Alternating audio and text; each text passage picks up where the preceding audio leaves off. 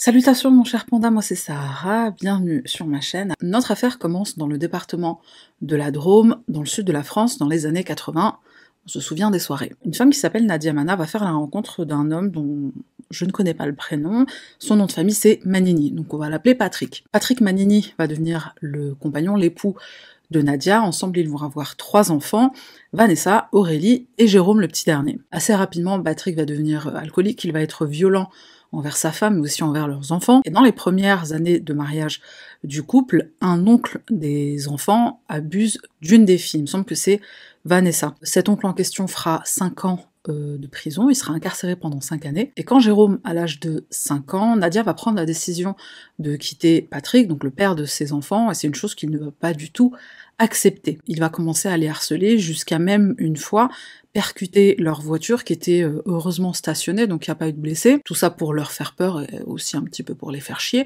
Donc Nadia, elle est dans la peur constante, elle craint pour sa vie à elle, mais aussi pour la vie de ses enfants. En 1990, Nadia va reprendre contact avec un ancien amour de jeunesse, un homme qui s'appelle Joël Balm. Ils se sont rencontrés alors que Nadia avait 17 ans, qu'ils se sont fréquentés brièvement à l'époque, et Joël va devenir le protecteur de Nadia, mais aussi de ses enfants. Il va les protéger de Patrick, qui est, comme je le disais, alcoolique et violent, et un jour Jérôme va même assister à une dispute entre Joël et Patrick. Joël va finir par prendre son arme à feu, il va mettre en joue Patrick pour euh, l'inviter à partir gentiment, et à bien sûr ne plus jamais revenir. Nadia et Joël vont s'installer à Pierre-Latte, au sud de Valence, et ensemble ils auront une fille qu'ils vont appeler Magali. Magali est donc la demi-sœur de Jérôme, Aurélie et Vanessa. À ce moment-là, Joël va devenir comme un père de substitution pour notamment Jérôme, dont il va énormément se rapprocher. Il va l'initier à la chasse, à la pêche, aux joies de la nature, mais comme on le sait tous très bien, malheureusement, toute bonne chose a une fin. Ce bonheur familial va s'effondrer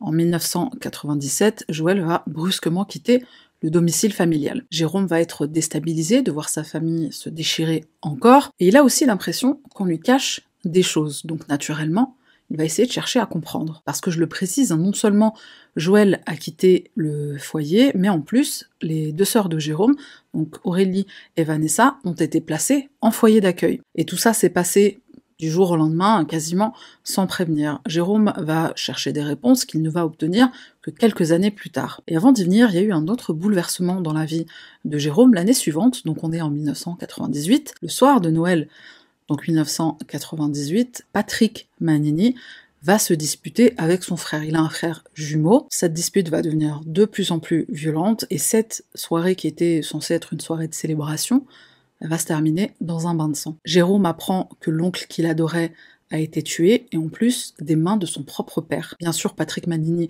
est incarcéré, et son fils Jérôme va aller le voir euh, de temps en temps, une heure par-ci, une heure par-là, donc il va lui rendre visite en prison. Petite parenthèse pour les gens qui font des, bêtises, pensez à vos familles avant de faire vos conneries. Déjà, les prisons, elles sont toujours loin de tout. Il n'y a jamais un grec, un café, un resto à côté. Pour y aller, quand t'es pas véhiculé, c'est une mission, et quand t'arrives, on te traite presque comme un criminel, alors que tu viens voir un criminel. T'attends des heures pour rentrer, il y a tout un process qui dure hyper longtemps.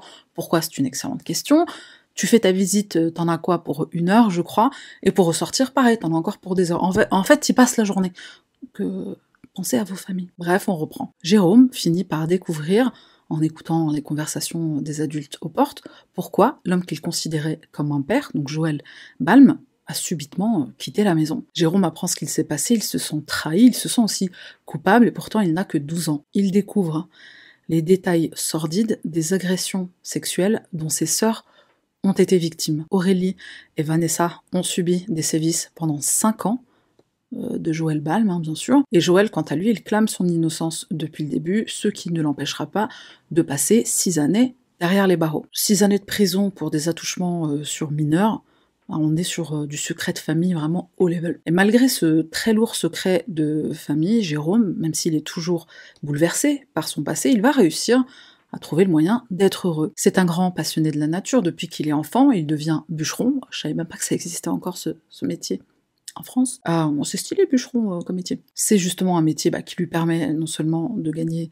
sa vie, mais aussi d'être euh, en plein air et de pas trop être euh, avec ses pensées qui sont euh, sombres. L'air frais, ça fait du bien. Un des moments qui va être un, gros boost dans, sa vie, c'est la rencontre avec celle qui deviendra son épouse et la mère de ses enfants. Laura. Le couple s'installe à Montélimar, le bonheur sourit enfin à Jérôme avec sa femme Laura et leurs trois enfants. Et là, bien sûr, il va se passer des choses, ce n'est pas la fin de la vidéo. Laura, elle va devenir très proche de Vanessa, donc une des grandes sœurs de Jérôme, elle va même devenir sa confidente. Et c'est par la bouche de sa femme que Jérôme va apprendre encore plus de détails sur le passé de ses sœurs. Il va apprendre que les agressions sexuelles dont ses sœurs ont été victimes, elles avaient lieu de manière très fréquente, quasi quotidienne, et en plus, ça se passait sous ses yeux. Joël abusait de ses deux belles filles alors que Jérôme était dans la pièce à côté, en train de dormir, et d'ailleurs, on raconte même à Jérôme qu'un soir il s'est levé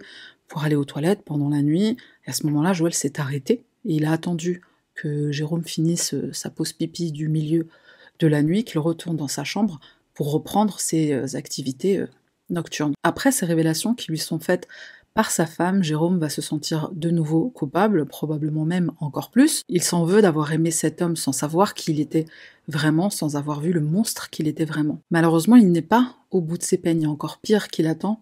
Et là, Jérôme, euh, il va péter un câble. Sa sœur va lui apprendre que leur mère était au courant des activités nocturnes de son nouveau compagnon. Jérôme va péter une durite, enfin même deux, il va décider qu'il est temps pour lui de s'éloigner de sa famille avant de découvrir encore de nouvelles horreurs. Il n'arrive pas à croire que leur mère était au courant, pire encore qu'elle laissait faire. Malheureusement, il va découvrir plus tard que c'était bien vrai, et comme ses sœurs, il va finir par en vouloir à sa mère de ne pas avoir su les protéger et d'avoir fait entrer un loup dans la bergerie. Et elle a aussi tout fait pour que personne n'en parle plus, euh, comme si c'était rien passé. Vanessa dira plus tard qu'elle a essayé de consulter un psychologue, un psychiatre. Sa vie a été détruite par Joël et son enfance volée.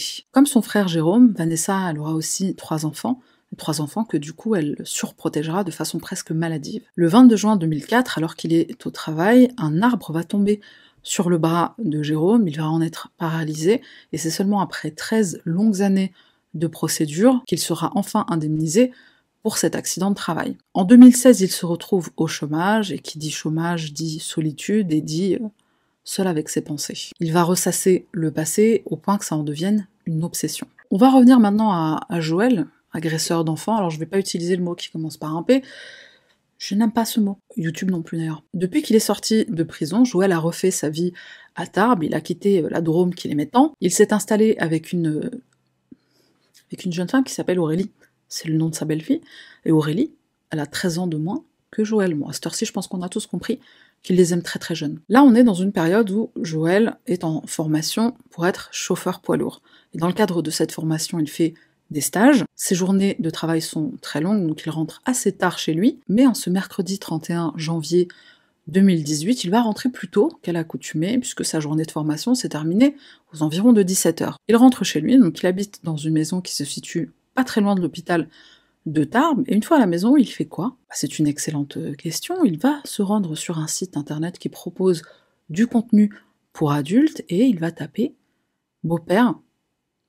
Euh, c'est un mot qui commence par S, c'est euh, la porte arrière. Sa belle-fille, j'ai pas, pas envie de dire des mots comme ça, c'est trop sale. Et autre phrase, enfin autre mot-clé qu'il va taper qui là sont vraiment sans équivoque, collégienne punie par son beau-père. Quand il est question de collégienne, enfin collégienne t'es encore mineur, sauf si tu redoubles 42 000 fois. Après cette petite euh, escapade sur le net, il va dans la cuisine, il prépare le dîner, il attend le retour de sa compagne. À 18h40, une main va frapper au carreau de la porte. Donc sa porte a une partie qui est euh, vitrée. Donc il y a quelqu'un qui frappe. Joël va tendre euh, la tête, enfin il va pencher la tête par la fenêtre de la cuisine pour voir de qui il s'agit. Il va ouvrir la porte. Un homme, la trentaine, se tient devant lui et lui dit Tu me reconnais Petite ellipse narrative, on revient à, Jérôme deux minutes.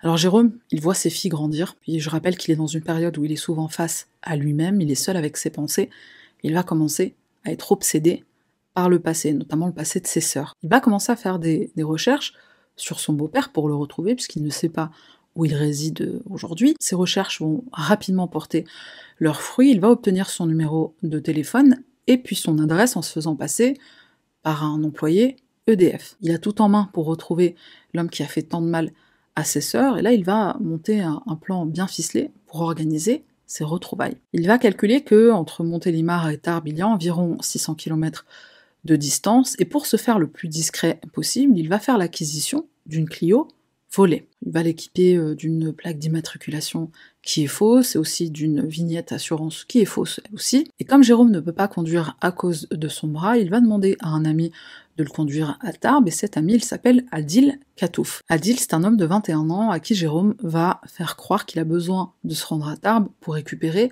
de l'argent. Adil c'est quelqu'un de bien, c'est quelqu'un de serviable, il aime rendre service aux autres quand il le peut. Il se pose pas plus de questions que ça, son pote veut aller à Tarbes, il l'emmène à Tarbes. Il faut savoir que peu de temps avant de faire l'acquisition de, la Clio volée, Jérôme s'était rendu à Marseille pour faire cette fois l'acquisition d'une arme à feu. Il entre dans un bar, il commence à discuter avec un homme qui, on ne sait pas, ce qu'on sait c'est que cet homme va revenir dans ce même bar le soir même avec une arme à feu, un automatique et 20 balles, une vingtaine de balles. Il va vendre ce petit euh, kit à Jérôme pour la somme de 1000 euros et aux premières lueurs du jour, le 31 janvier 2018, Jérôme et Adil se mettent en route direction Tarbes. Ils arrivent en fin de matinée aux environs de 11h devant le domicile de Joël. Ils se garent et là, Jérôme va commencer à réfléchir, il y a tout qui va tourner très vite dans sa tête, il pense à ses sœurs, il pense à lui-même enfant qui aimait cet homme comme un père, il pense aussi aux, aux gens qui disent que Joël s'est repris en main, il a beaucoup changé, il pense aussi à la famille de Joël qui clament son innocence avec lui depuis le début. Ils le croient innocent et sont persuadés qu'il a été condamné à tort. On est presque 20 ans après les faits, mais Jérôme en souffre toujours. Il a dissimulé une haine envers Joël, cet homme qui les a trahis. la haine s'est même développée avec le temps, mais aujourd'hui, Jérôme voit enfin une issue à cette tragédie. Il ressent ce besoin de vengeance. Il n'a pas pu protéger ses sœurs au moment des faits, il était beaucoup trop jeune. Aujourd'hui, les choses sont différentes. Le petit garçon naïf qu'il était est devenu un homme, et cet homme qu'il est devenu se trouve à seulement quelques mètres de l'homme qui a détruit sa vie et celle de ses sœurs. Pendant plus de cinq heures, Jérôme va hésiter. Il va faire le tour du pâté de maison avec Adil, il va marcher aussi dans le quartier, et pendant ces cinq longues heures, il va avoir des doutes, il a même la nausée et des vertiges. Ce qu'il ne sait pas, c'est qu'au moment même où il est rongé par son désir de vengeance, Joël est en train de taper sur des moteurs de recherche collégienne punie par son beau-père. À 18h40, Jérôme est convaincu de son choix, il frappe au carreau, Joël lui ouvre et il lui dit Tu me reconnais? Joël n'a pas le temps de répondre qu'un premier coup de feu se fait entendre, puis six autres, dont trois qui l'atteindront en plein ventre. Un voisin va entendre les coups de feu, mais il va penser que c'est juste des pétards à tel point que Adil et Jérôme repartent dans le plus grand des calmes. Sur la route, Jérôme va jeter par la fenêtre l'arme du crime, il va l'acheter du haut d'un pont, on ne la retrouvera jamais. Le corps de Joël est découvert par sa compagne Aurélie aux environs de 20 heures. Elle appelle les services d'urgence, bien sûr, mais il est trop tard.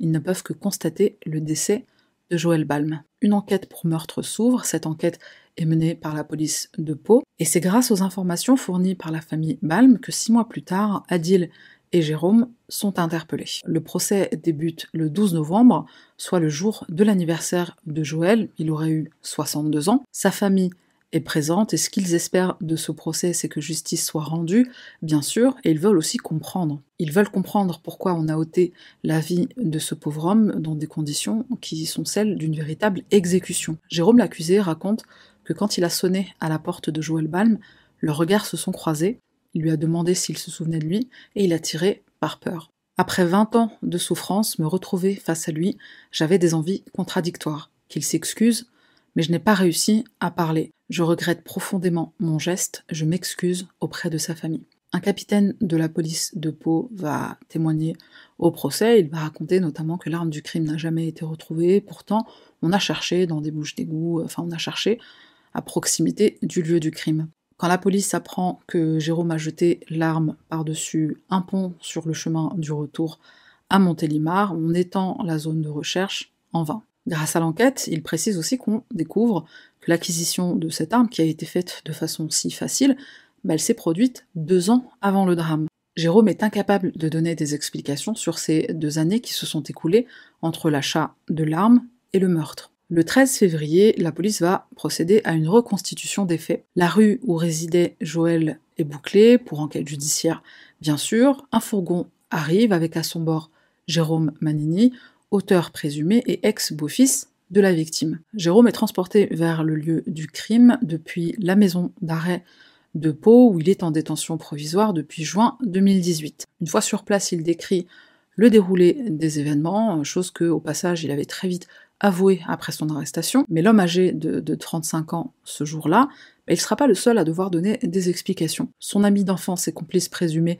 Adil Katouf, est aussi présent. Lui, il est en contrôle judiciaire, donc il est libre. Adil est convoqué, il se déplace depuis Valence pour qu'on essaie de comprendre quel a été son rôle exact dans cette affaire. Les portes du domicile de Joël s'ouvrent à 18h30, donc ce jeudi 13 février, et c'est un moment qui va être très difficile pour la sœur de la victime, Annick, Balm. Exceptionnellement, on l'a autorisé à assister à la reconstitution. Pendant un long moment, donc on a euh, tous les experts, euh, médecins légistes, euh, etc., qui sont là et qui vont méticuleusement tout analyser. Sur le trottoir d'en face, Jérôme va pointer du doigt l'endroit exact où son ami Adil l'a déposé. Adil, depuis le départ, il maintient qu'il a déposé son ami à Tarbes, enfin il a fait le, trajet Valence-Tarbes sans connaître les vraies intentions de son ami. Toute cette belle équipe, euh, les avocats, euh, la police, les experts, etc., va ensuite se rendre du domicile de Joël Balm, la victime, à environ 150 mètres. C'est l'endroit où Adil était garé en attendant le retour de son ami, et le but de ce déplacement, vérifier si Adil pouvait voir dans son rétroviseur ce qui est en train de se passer au domicile de Joël. Autre chose importante à savoir, c'est qu'Adil précise qu'il n'a pas entendu les coups de feu, il était en train d'écouter de la musique. Les experts vont donc procéder à une vérification en se mettant dans une voiture au même endroit, en écoutant de la musique aussi. On invite Jérôme à tirer quelques coups de feu, à blanc, des balles à blanc bien sûr. On lui demande de tirer à nouveau pour que les experts recommencent l'expérience, mais cette fois sans musique. Et après 4 heures à, décortiquer le, moindre détail, à faire des expériences en musique, sans musique, on referme les volets du domicile de Joël Balm, et tout le monde repart. À l'issue de cette soirée de reconstitution, l'avocat de la fille de Joël Balm est interrogé et il dira Nous avons assisté ce soir à une exécution froide, déterminée et qui ne laissait aucune chance à la victime. Le procureur qui était aussi présent dira quant à lui que Jérôme a réitéré ses gestes sans émotion aucune. Un autre avocat de, la famille Balm, cette fois de, des frères et sœurs de Joël, il faut savoir que la famille Balm, euh, ils avaient euh, tous un avocat, enfin il y avait plusieurs avocats qui représentaient la famille Balm, différents membres de la famille Un des avocats dira que c'était une vengeance mûrie que Jérôme a couvée pendant des années. Adil Katouf, qui conduisait la Clio volée, comparaît lui aussi devant les assises. Il se défend en répétant ce qu'il a dit depuis le départ, à savoir qu'il ne connaissait pas les intentions de Jérôme. Je suis quelqu'un de droit, de travailleur et d'un peu bête, dira-t-il. Euh, c'est chelou de dire ça de soi-même. J'aime bien rendre service. Jérôme m'a dit qu'il avait simplement besoin de récupérer de l'argent. Il est venu me chercher à Valence, on s'est levé tôt. Et en fait, il précise aussi que le pommeau de vitesse, en fait, il manquait l'espèce de boule en haut pour passer les vitesses. Ce qu'il a fait, c'est qu'il a simplement mis du scotch autour et il dit, c'est vrai qu'à ce moment-là, j'aurais dû percuter que la voiture était sûrement volée. Jérôme va confirmer qu'Adil n'a pas été mis au courant de quoi que ce soit, en tout cas pas du projet d'assassinat. À l'issue de cinq jours de, de débats éprouvants pour tout le monde devant les assises des Hautes-Pyrénées, il y a un point important sur lequel les avocats et des proches de la victime et des accusés vont s'entendre. Nous avons tous nos parts d'ombre et de lumière. La présidente de la Cour rappelle même qu'il ne s'agit pas de refaire le procès de Joël Balm, puisque tu imagines bien que c'est un truc sur lequel la défense a appuyé fortement. Cette justice que vous allez rendre au nom du peuple français, elle n'accepte pas qu'un homme se fasse justice lui-même, dira maître Fellono, l'avocat de plusieurs membres de la famille de la victime. Il concède euh, certes que, la victime avait une face cachée, c'est le formuler très, euh, très proprement, je trouve. Il a payé sa dette trop lourdement, dira-t-il. Je sais pas si c'est suffisant, six ans, pour avoir fait ce genre de choses à, à des à des petites filles. Et il va aussi poser une question que j'ai trouvée, pardon, c'est pas drôle, une question que j'ai trouvée intéressante. Vous savez ce qu'on fait au pointeur en prison? Alors personnellement oui, hein, j'ai pas eu besoin d'aller en prison. De toute façon, pointeur c'est un truc de mec, mais euh, un pointeur en prison c'est c'est quelqu'un qui fait euh, des choses, euh, des crimes sexuels, voilà. Franchement, vaut mieux tomber euh, pour de la drogue que, pour ça. En vérité, vaut mieux pas tomber du tout. Personne n'est vraiment d'accord, évidemment, sur le fait que Jérôme, non seulement il se rend justice lui-même, il se rend justice avec une loi qui est abolie depuis 1981 en France, à savoir la peine de mort. Je précise, mais vraiment juste pour information, qu'il y a plein de personnes qui ont applaudi le geste de, Jérôme, son geste de vengeance, au point qu'une des avocates de certains membres de la famille de Joël a reçu même des menaces de mort. Maître Fellono, il dira que Pour lui, euh, la version euh, des faits selon laquelle Adil n'était pas au courant du projet d'assassinat, euh, c'est une fable qu'on ne peut pas croire. Comment ça, il a fait 600 km sans se poser de questions? J'ai envie de te dire, si un pote te dit viens on va chercher des sous à 600 km, je sais pas si c'est un ami, tu vas, quoi, tu lui poses pas plus de questions que ça. Cet avocat, il a d'autant plus de mal à y croire que quand ils sont arrivés sur, sur Tarbes, ils ont tourné pendant 5 heures. Donc bon, là, j'avoue que c'est vrai. Ton pote, il tourne pendant 5 heures, je sais pas. Après, si c'est une grosse somme d'argent, ça me paraît pas improbable. À l'issue d'un délibéré qui va durer plus de 6h30, Jérôme Manini est condamné à 16 ans de réclusion criminelle pour l'assassinat de Joël Balm. Adil Katouf, jugé pour complicité, sera acquitté. Les deux hommes seront reconnus coupables du recel de la Clio volée, et pour ces faits, Adil sera condamné à trois ans de prison, dont un avec sursis. Il ressort libre du tribunal puisqu'il a pu bénéficier d'un aménagement de peine. La famille Balm est déçue de cette décision, comme on peut l'imaginer. Quelques mots sur Vanessa, la sœur de Jérôme Manini. Elle dira que pendant longtemps, elle a souhaité que Joël meure, mais elle aurait préféré que ce soit dans un accident de voiture, par exemple, plutôt que des mains de son frère. La présidente, elle rappelle que Joël a été condamné pour ces faits, en justice a été rendue. Malheureusement, le dossier n'a pas pu être récupéré puisqu'il n'a pas été archivé par euh, la cour d'appel de Grenoble, on n'a pas de trace du dossier, ce qui amènera Vanessa Manini à préciser qu'il n'était pas question d'attouchement sexuel, mais bien de viol. Vanessa aujourd'hui, elle a 36 ans, en tout cas au moment du procès, elle avait 36 ans, et elle est toujours rongée par son, passé, qui l'a fait encore souffrir, maintenant doublée d'une culpabilité par rapport à ce que son frère a fait. Mais quelque part, elle se sent soulagée. Aujourd'hui encore, elle fait des cauchemars de ce qui lui est arrivé, et au moins elle se dit que quand elle se réveille, elle sait que Joël n'est plus de ce monde. Ça devait être dur hein, pour la famille de, Joël euh, d'entendre ce genre de choses, mais après... Euh, et l'accusation va justement rebondir sur ces déclarations de Vanessa en lui disant si vous vous étiez fait soigner psychologiquement, est-ce que vous pensez qu'aujourd'hui votre frère serait dans le box des accusés? Vanessa répond ah, peut-être que oui, peut-être que non, mais j'en sais rien, j'ai essayé mais je n'y suis jamais arrivée. Et elle va dire une autre phrase qui va un peu plus perturber tout le monde. Aujourd'hui, je sais que c'est Jérôme qui m'aime le plus. Donc évidemment, l'accusation rebondit. Est-ce que ça veut dire que pour vous, ce crime était une preuve d'amour? Bah non, répondra-t-elle, mais au moins il y a quelqu'un qui comprend mes souffrances. Et un peu pour se rattraper, elle dira juste derrière, il aurait pas dû faire ça, il a gâché sa vie pour nous, lui aussi a été une victime du passé. Aurélie, l'autre sœur de, Jérôme, donc elle c'est l'aînée de la fratrie, elle a subi les mêmes agressions que sa sœur, mais à la barre, elle va tenir un, un discours plus mesuré. Je me suis fait aider par des psychologues, j'avance, même si je porterai ça toute ma vie, dira-t-elle. Une chose importante, et vraiment ça je le souligne, c'est qu'elle précise qu'elle a pardonné à sa mère de ne pas l'avoir cru. S'il y a bien un truc que je sais pas, un truc que j'ai du mal à comprendre, je dirais, c'est quand euh, un enfant fait part de quelque chose d'aussi grave, bon déjà faut avoir le courage de, le dire, que ce soit à tes parents, à une amie, euh, quelqu'un à l'école ou quoi, de, de révéler ce qui t'est arrivé quand il est question d'un abus sexuel, c'est déjà très difficile en soi, mais si en plus euh, la personne à qui tu le confies ne te croit pas, ça te détruit encore plus. La Cour va relever un petit détail important, c'est que chaque fois qu'Aurélie parle de Joël Balm, elle ne dit pas son nom, elle dit cet homme. Donc on lui pose la question, on dit pourquoi vous dites cet homme?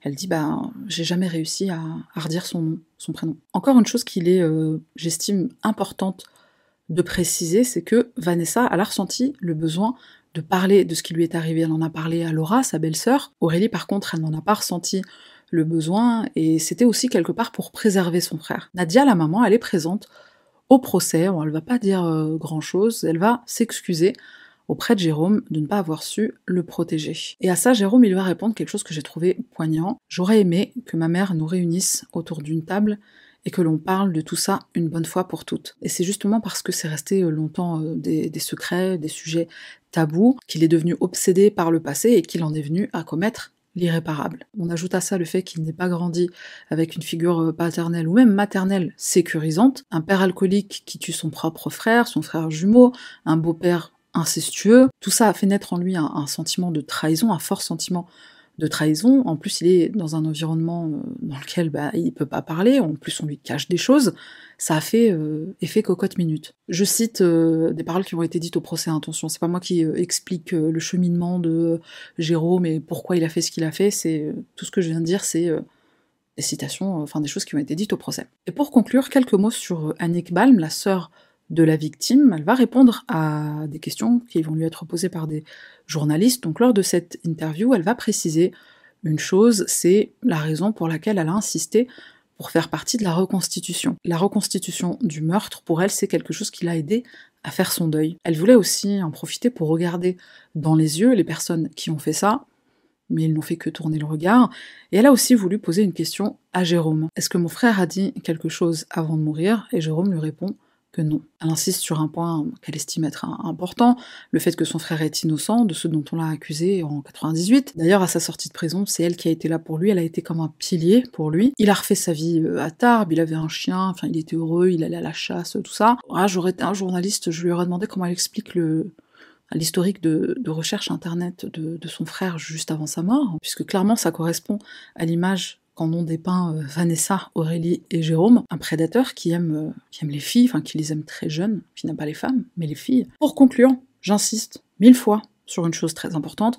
Évidemment, je condamne le meurtre, je suis contre la peine de mort, je suis contre euh, le fait de se faire justice soi-même, sauf si tu t'appelles Bruce Wayne. Ça n'empêche pas que, personnellement, je peux comprendre la souffrance de la famille Manini. Quand il est question de quelque chose d'aussi grave que, des viols, des attouchements, je pense que c'est difficile, voire impossible, pour quelqu'un qui n'en a pas été victime, de, comprendre les, conséquences que ça peut avoir sur une vie. Et sur cette joyeuse note, on passe au Item Review. Ça faisait longtemps que j'avais pas parlé de make-up et j'ai nommé le meilleur anti-cerne du monde, Shape Tape, Tarte. Tarte est disponible chez Sephora et je crois aussi sur Amazon. Celui-ci c'est Shape Tape, alors je sais qu'il en existe un autre, je sais pas trop comment il est, je l'ai pas testé.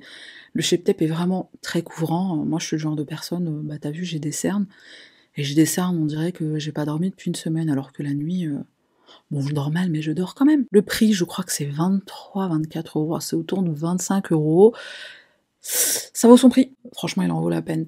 Il dessèche très légèrement euh, le dessous de l'œil, enfin il dessèche très légèrement la peau même je dirais, enfin ça s'utilise pas que sous les cernes, enfin pour les cernes, mais euh, personnellement bah, j'hydrate bien ma peau, j'hydrate toujours bien ma peau avant de, me maquiller, donc euh, si tu fais la même chose, tu n'auras pas de problème. Voilà, c'est tout pour moi, merci pour les personnes qui sont restées jusqu'à la fin, vous êtes les bestes. Petit rappel, évidemment, on s'abonne si c'est pas déjà le cas. On met un petit like, un petit commentaire, ça aide la chaîne. Petite cloche, on l'active. On se retrouve la semaine prochaine pour une nouvelle affaire.